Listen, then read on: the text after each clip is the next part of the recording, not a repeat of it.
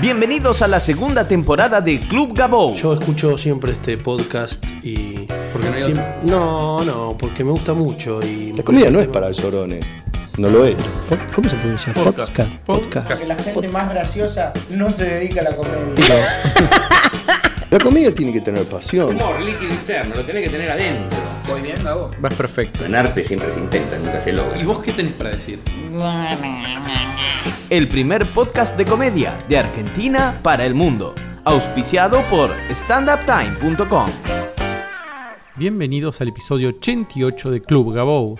Muchas gracias a todos por seguirme en Twitter, arroba Gabou, y visitar la página web de este podcast, www.gabou.com.ar.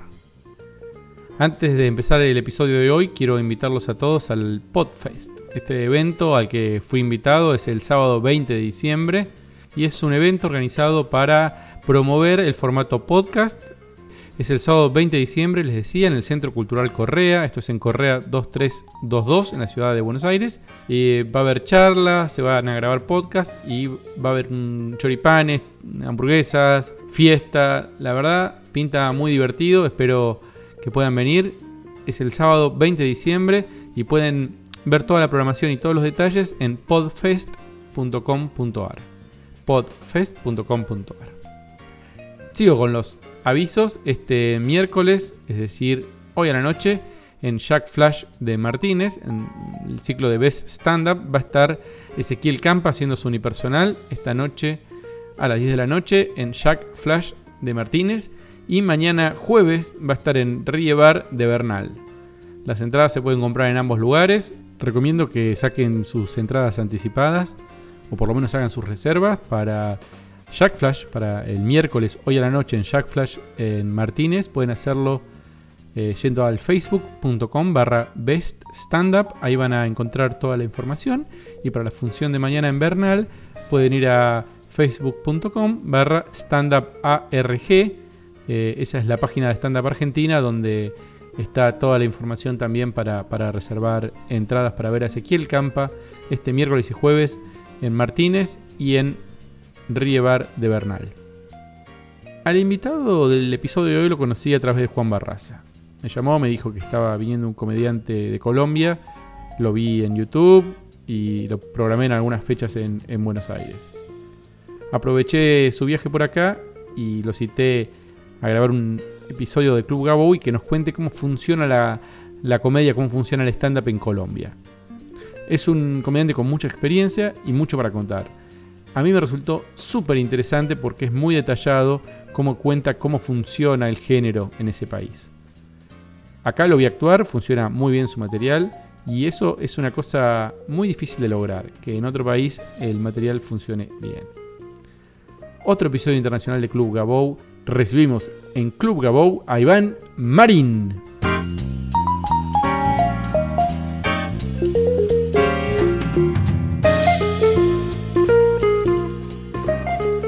¿Cuándo hace que están acá? ¿Cuatro días? ¿Cinco días? Eh, este es el cuarto día.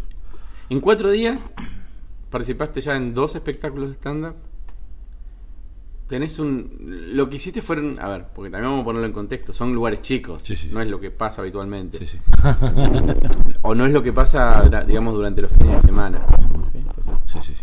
eh, en base a lo poco que pudiste ver de Buenos Aires, de stand-up de Buenos Aires, ¿qué, qué comparación puedes hacer con lo que se está viviendo en Colombia hoy? Eh, bueno, en efecto, basados en, en, en ese- con esas consideraciones, me sorprende el ver que aquí hay mucho, me parece que hay mucho, mucho movimiento de stand-up. Eh, Colombia también atraviesa un innegable, muy buen momento, pero creo que en, en números, por lo que pude ver así superficialmente, creo que aquí en cantidad son más. Me parece que, que, que Hay más espectáculos. que sí, me parece que hay muchos, muchos, muchos. En Colombia hay muy buenos comediantes y ya hay un número considerable de, de- de- de opciones de espectáculos, pero, pero no son tantos como acá. Me parece que aquí, por lo que pude percibir en una sola noche, uno consigue muchas opciones. Eh, en Colombia no es tan así. Eh, Pero puede ser que allá hay como espectáculos más grandes Ah, bueno, sí, allá quizá... Y menos chicos. Y acá hay muchos chicos y menos grandes. Ah, bueno, eh, esa es una lectura perfecta, sí puede ocurrir eso. Porque en efecto allá eh, lo, que, lo que más tenemos somos eh, temporadas grandes en teatros, en discotecas, en las que quizás sí, pues no lo puedo negar, somos un número reducido de los que contamos con la fortuna de un reconocimiento, una trayectoria que ya nos permite eh, soportar espectáculos de esas magnitudes, tal vez. ¿De ¿Cuánta gente estamos hablando? Eh, un un teatro promedio 300 personas, eh, sí, eh, alrededor de 300 personas por noche en ¿Y, promedio. ¿Y en cuántas ciudades pasa eso en Colombia? En, digamos, supongo que la capital. Y después- Obviamente Bogotá es el, el, epice- el gran epicentro, pero eh, se han abierto grupos interesantes en, en Medellín, en Bucaramanga y en Cali, pero en estas tres ciudades eh, se ve más como, como es la movida aquí en, en Argentina, más de espectáculos chicos, más en, en bares y, un grupo de varios chicos que se reúnen a hacerlo. Eh, en esas tres ciudades así, pero indudablemente diría que en Bogotá está focalizado eh, lo- lo- lo- los grandes, grandes... eh, espectáculos. Mm, Claro que asimismo, luego de, de un tiempo de presentar el espectáculo en Bogotá, lo que, que es lo indudable, pues acostumbramos a salir de gira. Entonces lo llevamos también en formato de gran espectáculo a todas las otras ciudades. ¿Y ese espectáculo es un solo comediante o varios? No, por lo general es uno solo. En, en- en- en lo que ustedes llaman unipersonal, ¿cierto? Sí, Sí, sí, sí. El- el- a- el- allá en grande espectáculo, en realidad se ve más así, eh, personal. Eh, podría decir que es más difícil encontrarnos a varios juntos. A excepción de precisamente los clubes emergentes, donde están varios chicos que están empezando, entonces que cada uno tiene su pequeña rutina y, como que unen fuerzas varios, pero en realidad, mm, en su gran mayoría, estamos solos. eh, los que, mm, repito, como contaba ahorita, quizá tengamos eh, mm, como mínimo, por lo menos una exposición mediática que, que, repito, es la que nos ayuda mucho a, a, a- A sostener. a sostener ¿Y eso. cómo, y, y cómo es el camino? Eh, ¿Pasan del escenario y del stand-up a los medios o de los medios al stand-up? En nuestro caso particular, por ejemplo, cuando, bueno, cuando digo nuestro, me refiero a, digamos, comediantes de la noche. No sé qué tan claro tengan que es comediantes de la noche, mm, pero lo, lo resumo. Comediantes de la noche es un programa de televisión abierta. eh, aquí le llaman televisión de aire, eh, Sí, canales de de, aire. canales de aire, que revolucionó en realidad el género en Colombia, puesto que nace hace tal vez cinco años. eh, todos nosotros los que ya hacíamos stand-up mm, nos movíamos normal en circuitos de, de comedia, en teatros, eh, quizá no tan grandes o por lo menos en temporadas más pequeñas, y veníamos guerreándola, como decimos. Hasta que hace cinco años ocurre algo coyuntural y es que mm, Fernando Gaitán, el libretista de Betty la Fea, que para ese momento era el vicepresidente de contenido del canal RCN, era un gran fanático del stand-up y él mm, se le ocurre, nos dice, en medio del marco del Festival Iberoamericano de Teatro, que es el festival de teatro más grande del mundo, según tengo entendido, que se realiza en Bogotá cada dos años, había un escenario especializado para hacer stand-up. Eh, y a Fernando Gaitán se le ocurre grabar nuestros shows y emitir pequeños extractos de ellos en televisión como una serie de especiales. Se iban a hacer solo unos pequeños especiales, pero cuando se emite esto se convierte en un éxito que nadie, nadie, absolutamente nadie sospechaba que iba a ser. Ni nosotros como artistas, ni el canal como empresa, nadie se lo esperaba porque el stand-up no era para nada masivo. En Colombia había una figura mm, notable que es Andrés López, que es... Entonces Es el comediante, nosotros decimos acá, más importante de habla hispana del mundo. Sí, no, ni Porque do- donde va... Se le conoce, teatro, sí, no, total. llena- Eso, eso, eso- esa importancia histórica que tiene Andrés es innegable. Entonces, en Colombia, aunque ya éramos varios, obviamente nadie podía ni siquiera arañar los talones de la popularidad de Andrés López. Entonces la gente, entonces no podía decir que había un movimiento de stand porque no lo había en lo más mínimo. Existía una figura haciendo stand y la gente, presidente, lo veía como, madre, es, es- este señor está solo, a otro nivel. Cuando se empieza a emitir el programa, descubren que hay otros haciéndolo con distintos estilos. Y eso se convierte en un éxito inmediato que, que como nadie lo esperaba, eh, eh, obliga al canal a, a decirnos, vengan, tenemos que hacer esto un programa habitual. Y así es como surge un programa que se llama Comediantes de la Noche. Y Comediantes de la Noche es lo que nos catapulta a la fama o al reconocimiento a, ¿Qué a un regularidad grupo de nosotros. Eh, semanal, semanal, Semanal. semanal. No, no, diario. No, no. Si, si solamente haciéndolo una, una vez a la semana nos reventábamos, sin- porque tener material para cada ocho días es muy difícil. ¿Cuántos comediantes eran por semana? De, plante, de planta eh, somos seis comediantes y tenemos un invitado por cada capítulo, alguien que si fuera mm, ajeno. ¿Y qué día sale?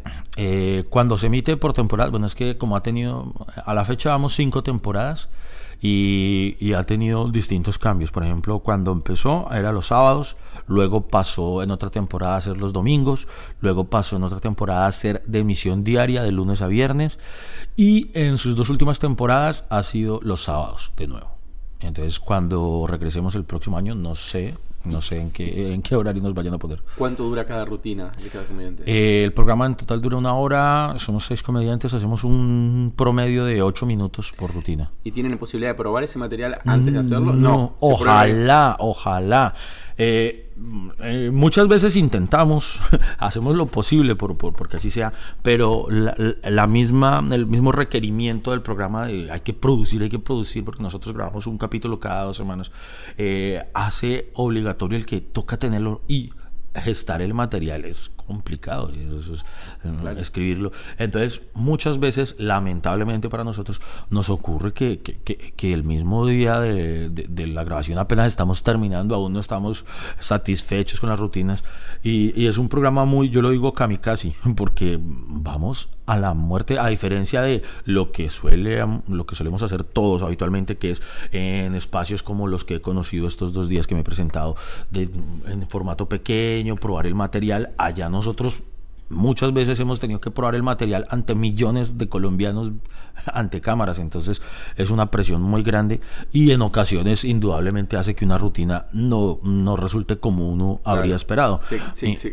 La calidad eh, eh, baja. Exacto, indudablemente, eh, bueno, y por eso nos hemos sostenido, eh, suele salir algo decente, Claro. pero mm, mm, no suele ocurrir como uno quisiera, como, como la, romperla, como decimos nosotros, que la rompí hoy.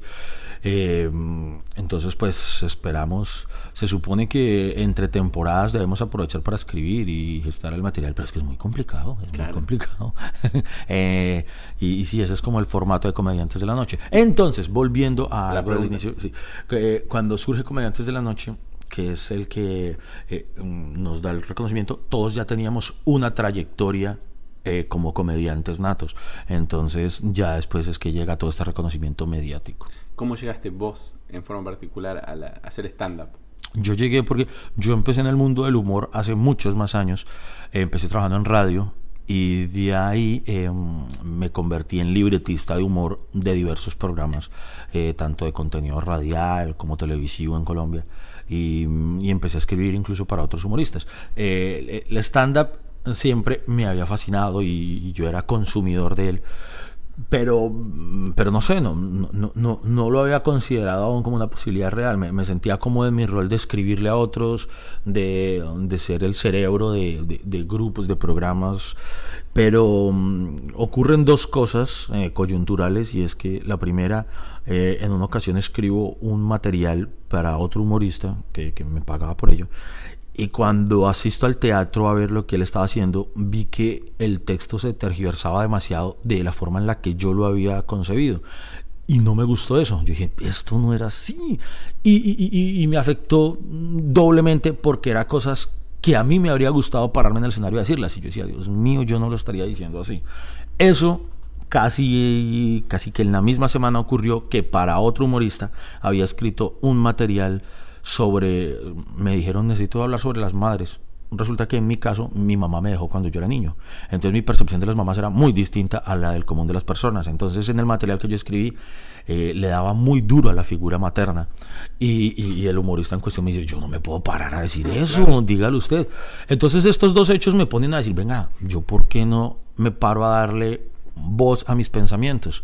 Y entonces a partir de ese momento... ¿Te acuerdas en qué decidí- año fue esto? Eh, estamos hablando de 2000, de cuando decido saltar Sí, a sí, sí, sí. mm, 2007 tal vez. Hace poco. Sí, sí, se puede decir, de, de- de- sí, 2000, son que 7 años, 7, 8 años, 8, 2006. mm, Yo noto que todo el fenómeno este de stand-up, como conocemos ahora, empieza en Latinoamérica y por distintos motivos, más o menos en la misma época.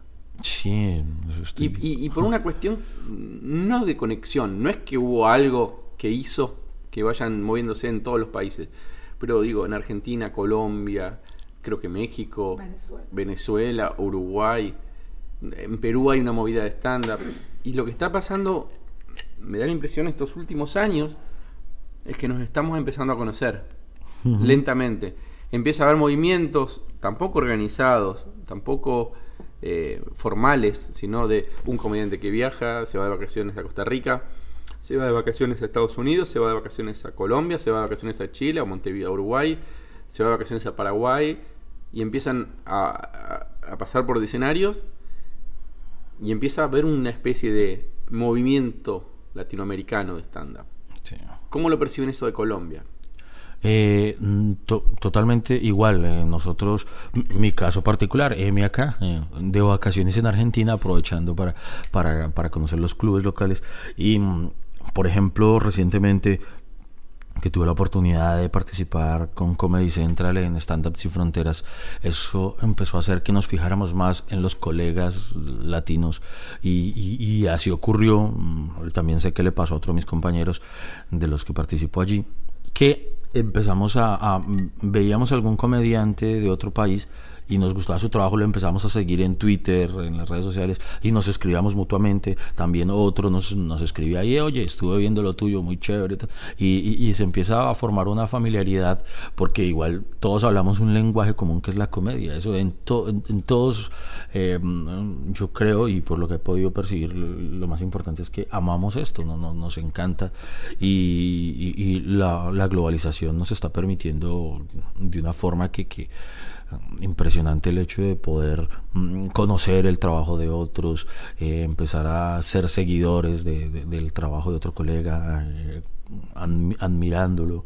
Y, y eso en Colombia nos tiene muy contentos. El hecho de, hemos tenido, por ejemplo, incluso en Comediantes de la Noche, hemos tenido invitados al programa a un par de extranjeros que de la misma manera ¿no? hemos, hemos podido eh, coordinar y que ellos dicen, no, voy a estar en Colombia para tal fecha. Y nosotros le dijimos, mire, perfecto, nosotros vamos a estar grabando. mm, Podés de venir. tal, sí, tal. Entonces ha sido muy interesante. muy- ¿Y funciona bien el comediante extranjero en Colombia? Eh, yo creo que ocurre igual en todas partes que por quizá cierta barrera idiomática o algo hace que quizá el comediante no sea tan explosivo eh, como, como, como suele serlo en su país de origen. Pero mm, las incursiones que hemos tenido han sido dignas, Ha- ha- han desempeñado un buen papel, pero dicho por ellos mismos, por cada uno de los que estuvo ahí, sienten que, que no llenaron las expectativas personales.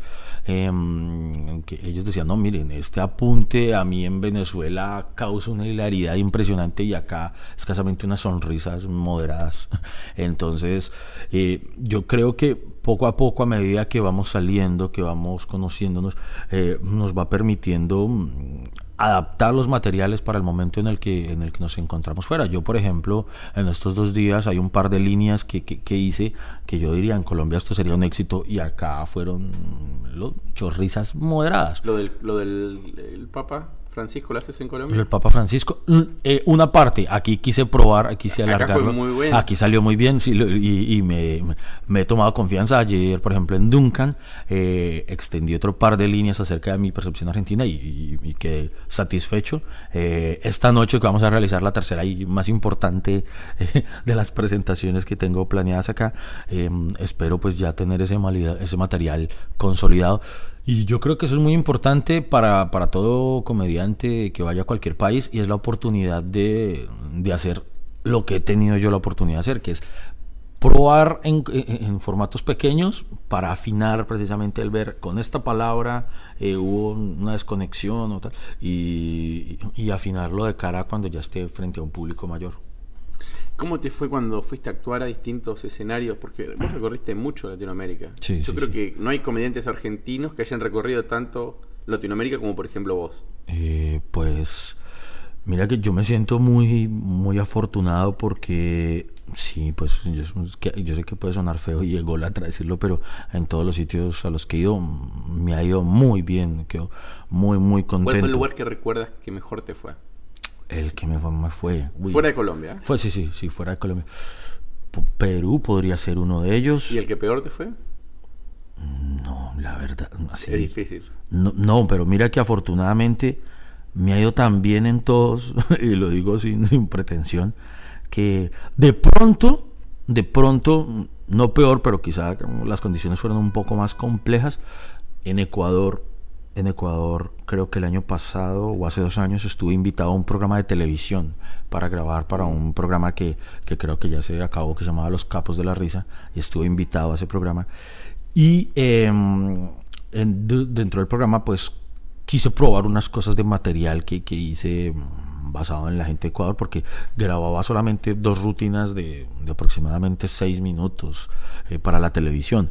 Entonces, eh, quizá en esta ocasión las dos rutinas no fueron para mí lo suficientemente satisfactorias, eh, además porque hice mucho material. mm, probado ahí, eh, dijo, Claro. voy, a, voy a conseguirlo desde la noche anterior. Difícil. para- entonces corrí un riesgo que, que, que, que hizo que, que quizá no, no hubiera salido tan afortunada como, como hubiese querido la, la, la intervención. Pero ya en los demás escenarios que he tenido la oportunidad de presentar es ya el espectáculo a nivel masivo. eh, no, afortunadamente muy bien. Por ejemplo, uno de los que te diría que, ah, bueno, estoy, estaba dejando uno por fuera muy importante, que es que tal, el que tal vez mayor satisfacción me deja fue el- en Miami, en el Festival del Humor de Miami, porque eh, me satisface, ¿por qué? Porque el festival éramos ocho artistas eh, de Venezuela, Ecuador, Colombia, Cuba mm, y México. Entonces, eh, el público era completamente diverso. Eh, lo único que tenían en común es que era latino, pero el resto eran personas con distintos lenguajes, con distintas idiosincrasias. Entonces era un reto el pararse ante tanto público, porque, porque eran alrededor de mil personas de distintas nacionalidades. Entonces fue una labor de, de- de elegir milimétricamente el material que se iba a hacer y, y la respuesta fue maravillosa. ¿Qué fue en un teatro? O... Fue en un, en el, en un auditorio de, de una universidad. eh, lo- el, el- el evento lo organizaron en el auditorio de la universidad de. No, bueno, no recuerdo el nombre, pero, pero fue un auditorio. Y, y- y fue muy, muy bonito. Eso, eso, eh, recuerdo. Yo fui por Colombia con Ricardo Quevedo y para nosotros dos la experiencia fue maravillosa. Más que los dos decíamos en ese momento, nosotros decíamos, "Nos- nosotros somos acá los que menos conoce la gente y todos los demás es- son artistas ampliamente reconocidos. eh, porque además había distintos géneros. Estaba, por ejemplo, Carlos Donoso, como Ventríloco, está- había distintos. Y dijimos, bueno, nosotros somos los que tenemos más por ganar con esta oportunidad de mostrar lo que tenemos. Y, y la respuesta fue muy bonita, muy bonita. Entonces, y, y además eso, gratificante el ver que sabiendo, ya, ya, ya, ya es comprobado que, que sabiendo seleccionar el material, uno puede impactar eh, perfectamente en, en, en- otros el sitios. trabajo. Exactamente. Hay yo mucha creo- gente que no lo hace. Yo creo que quienes no han podido cumplir su, su expectativa personal o, o- o la esperada en algún otro país, radicas en eso, en que no hace la labor de campo previa. A, por ejemplo, yo acá en Argentina, y eso lo agradezco mucho a los cómicos locales que me han ayudado, todos han estado súper dispuestos a decirme, ¿tienes algún problema con los términos? Y entonces me he podido sentar a, compartirles y, darme eh, su asesoramiento en eso. Por ejemplo, a Juan Barraza le envió un saludo, hola Juanito. Eh, entonces, eh, eso, esa labor es muy importante, pero ya lo puedo decir porque lo he vivido, soy como un cristiano dando testimonio, hermanos. si uno eh, hace la labor previa, eh, créanme, créanme que el material propio puede ser igual de contundente en otro se- sitio. Se nota, se nota el resultado. Yo lo veo como productor cuando viene un comediante que, es, que, que- que trabajó el material o un argentino que va a otro lugar. Te quería preguntar, de, de Miami, después de esa función, eh, ¿te vuelven a llamar de Estados Unidos para hacer otras cosas? ¿O Sí, sí, sí, sí, no. y- En general, esos festivales tienen como una Eh,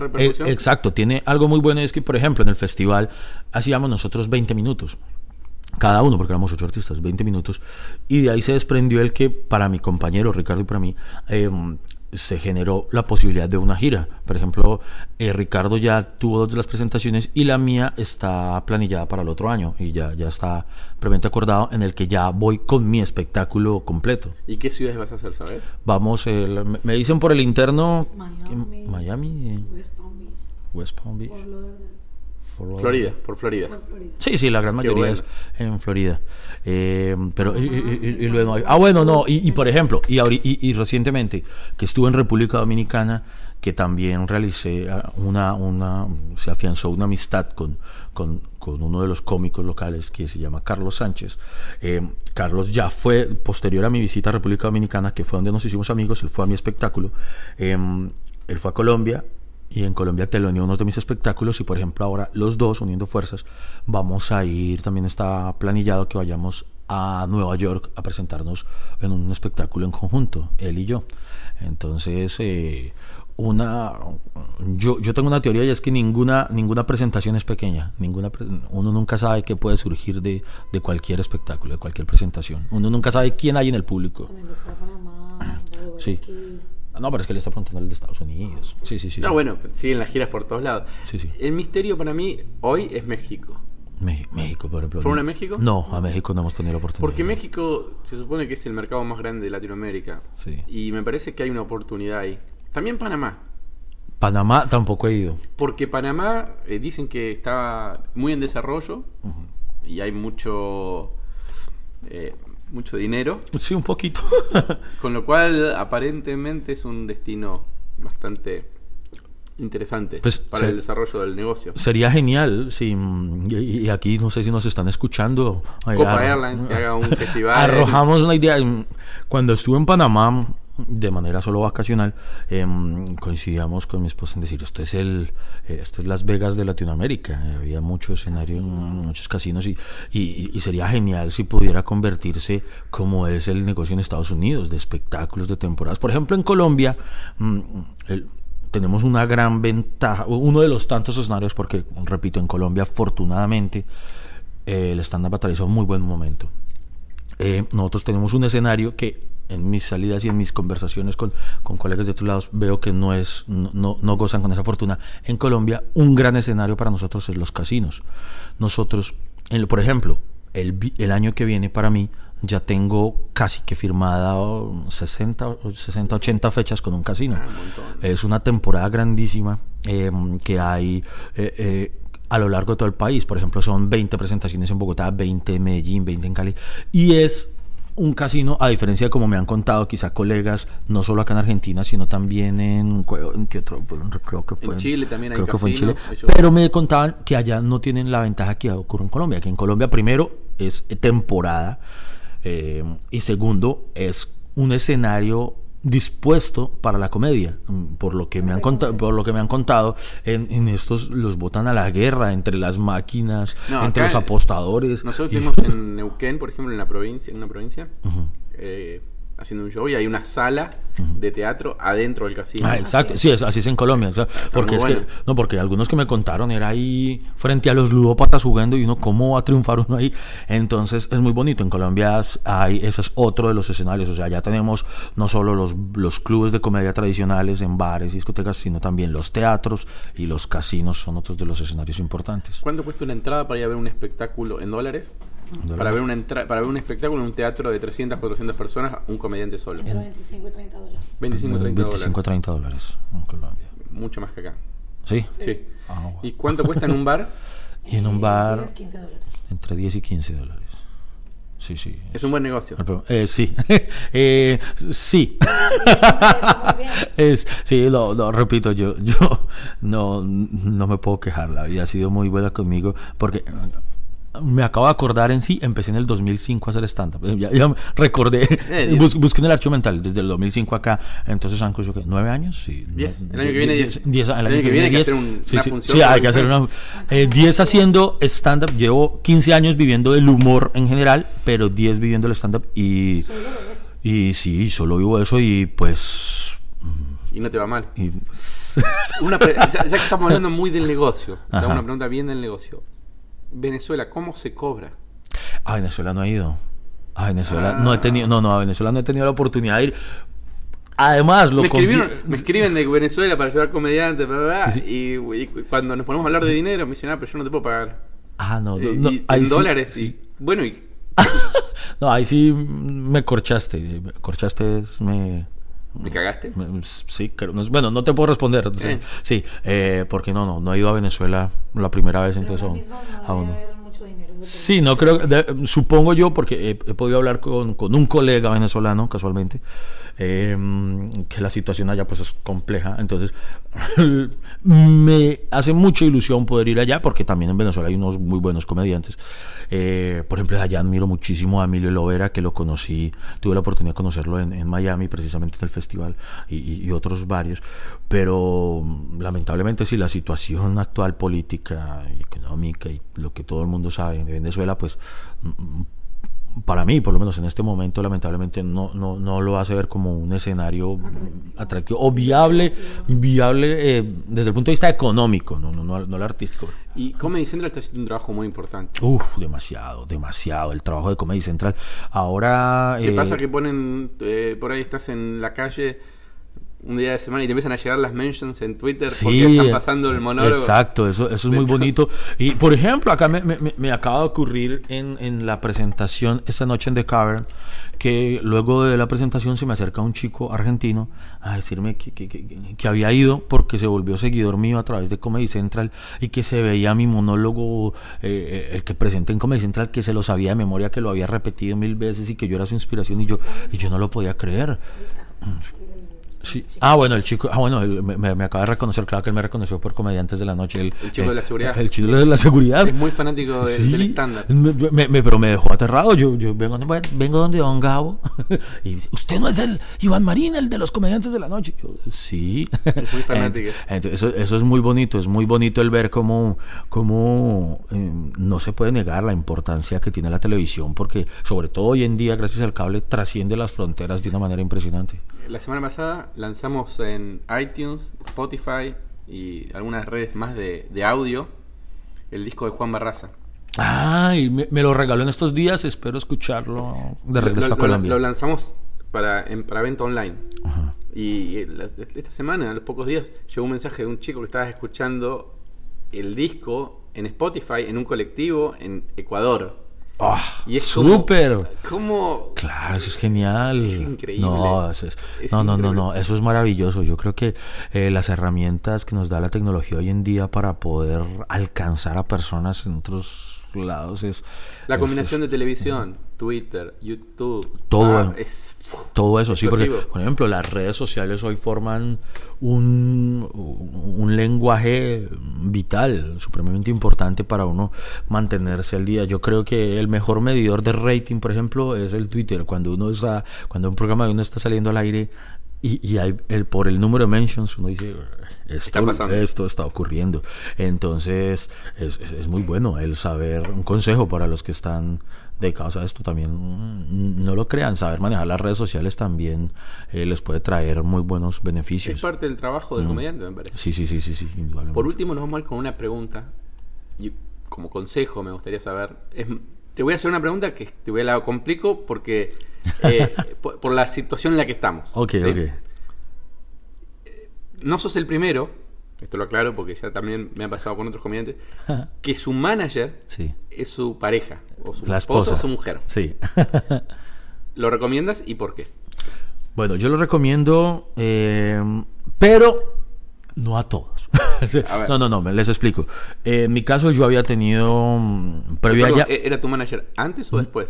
Eh, De- después, después, después. Nosotros, yo ya había tenido dos managers previamente y con cada una mm, en determinado momento hubo alguna insatisfacción por algo. Mm, No temas económicos, no, afortunadamente, no, no, no voy a decir, no, es que se me robaba, no, no, afortunadamente, nunca, personas muy correctas en eso. Pero quizá de visión comercial, porque yo amo la comedia, pero yo sabía el potencial económico y- y- y, comercial que, que podía generar.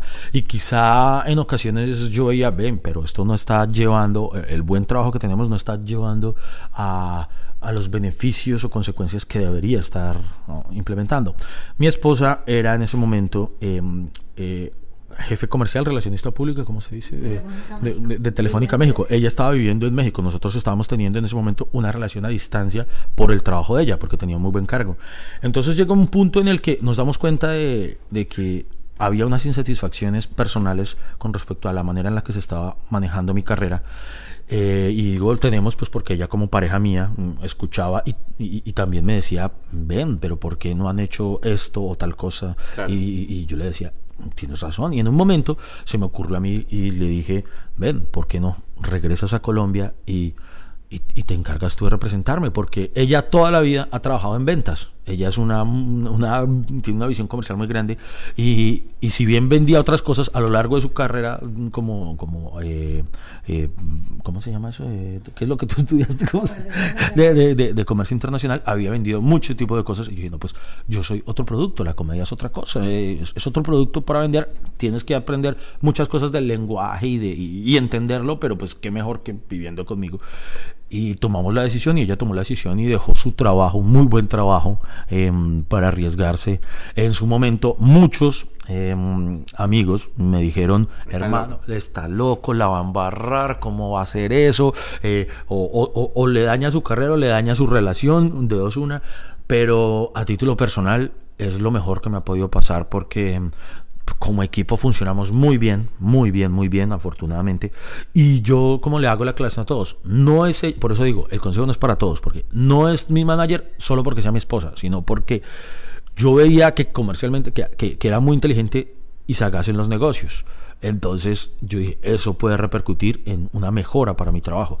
Porque si ella no tuviera esa aptitud, y no la tendría de manager solo porque es mi esposa y ya. No, no, no, no. no. Es muy importante el rol Sí. de la mujer en un comediante, en un productor, en una persona que está trabajando. Es muy Sí. importante. Sí, sí, sí, es muy... Una Eh, ah, bueno, mira, por ejemplo, a nosotros nos empezó a ir tan bien, afortunadamente llegó un punto en el que mi carrera evolucionó de una manera en la que ya me llamaban los clientes y ya tenía las fechas ocupadas con un mes de anterioridad, eh, o en ocasiones ya, eh, mm, porque la cotización mejoró, entonces ya el cliente no podía pagar lo que se esperaba por mí. Y yo para ese momento yo dictaba talleres de comedia en Colombia.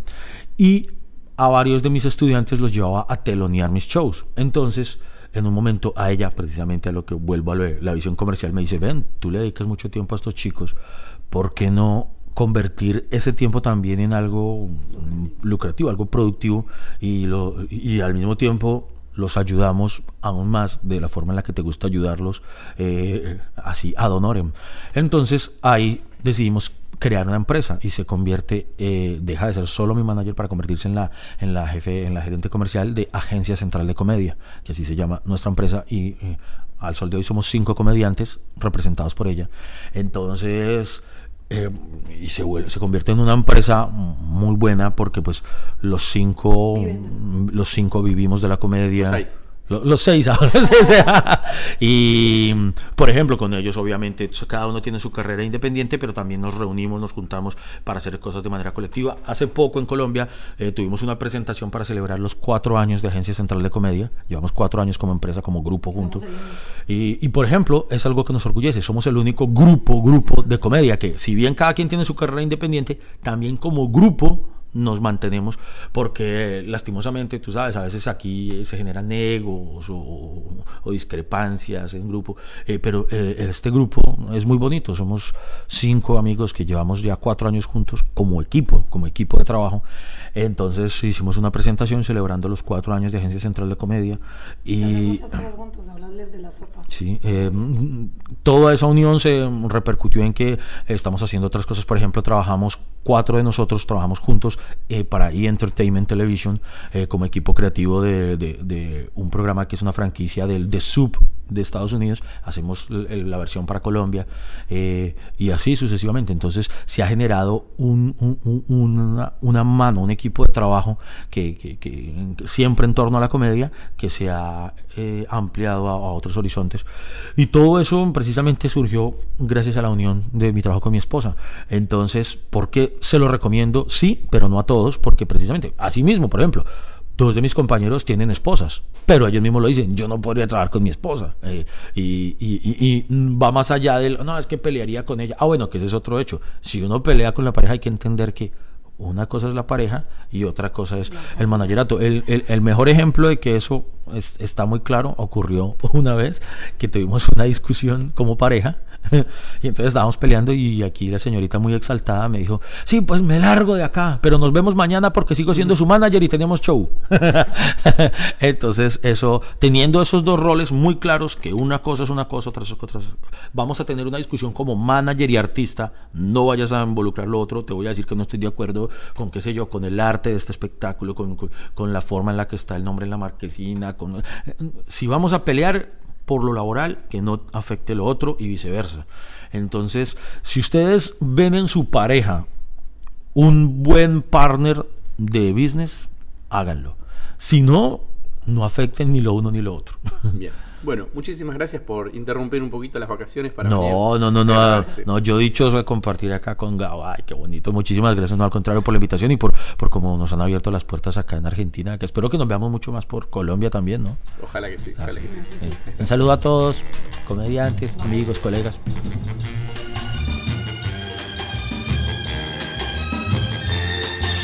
Viens voir les comédiens, voir les musiciens, voir les magiciens qui arrivent. Viens voir les comédiens, voir les musiciens, voir les magiciens qui arrivent. Les comédiens ont installé leur tréteau, ils ont dressé leur estrade étendue des calicots.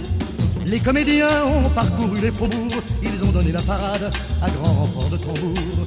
Devant l'église, une roulotte peinte en vert, avec les chaises d'un théâtre à ciel ouvert, et derrière eux comme un.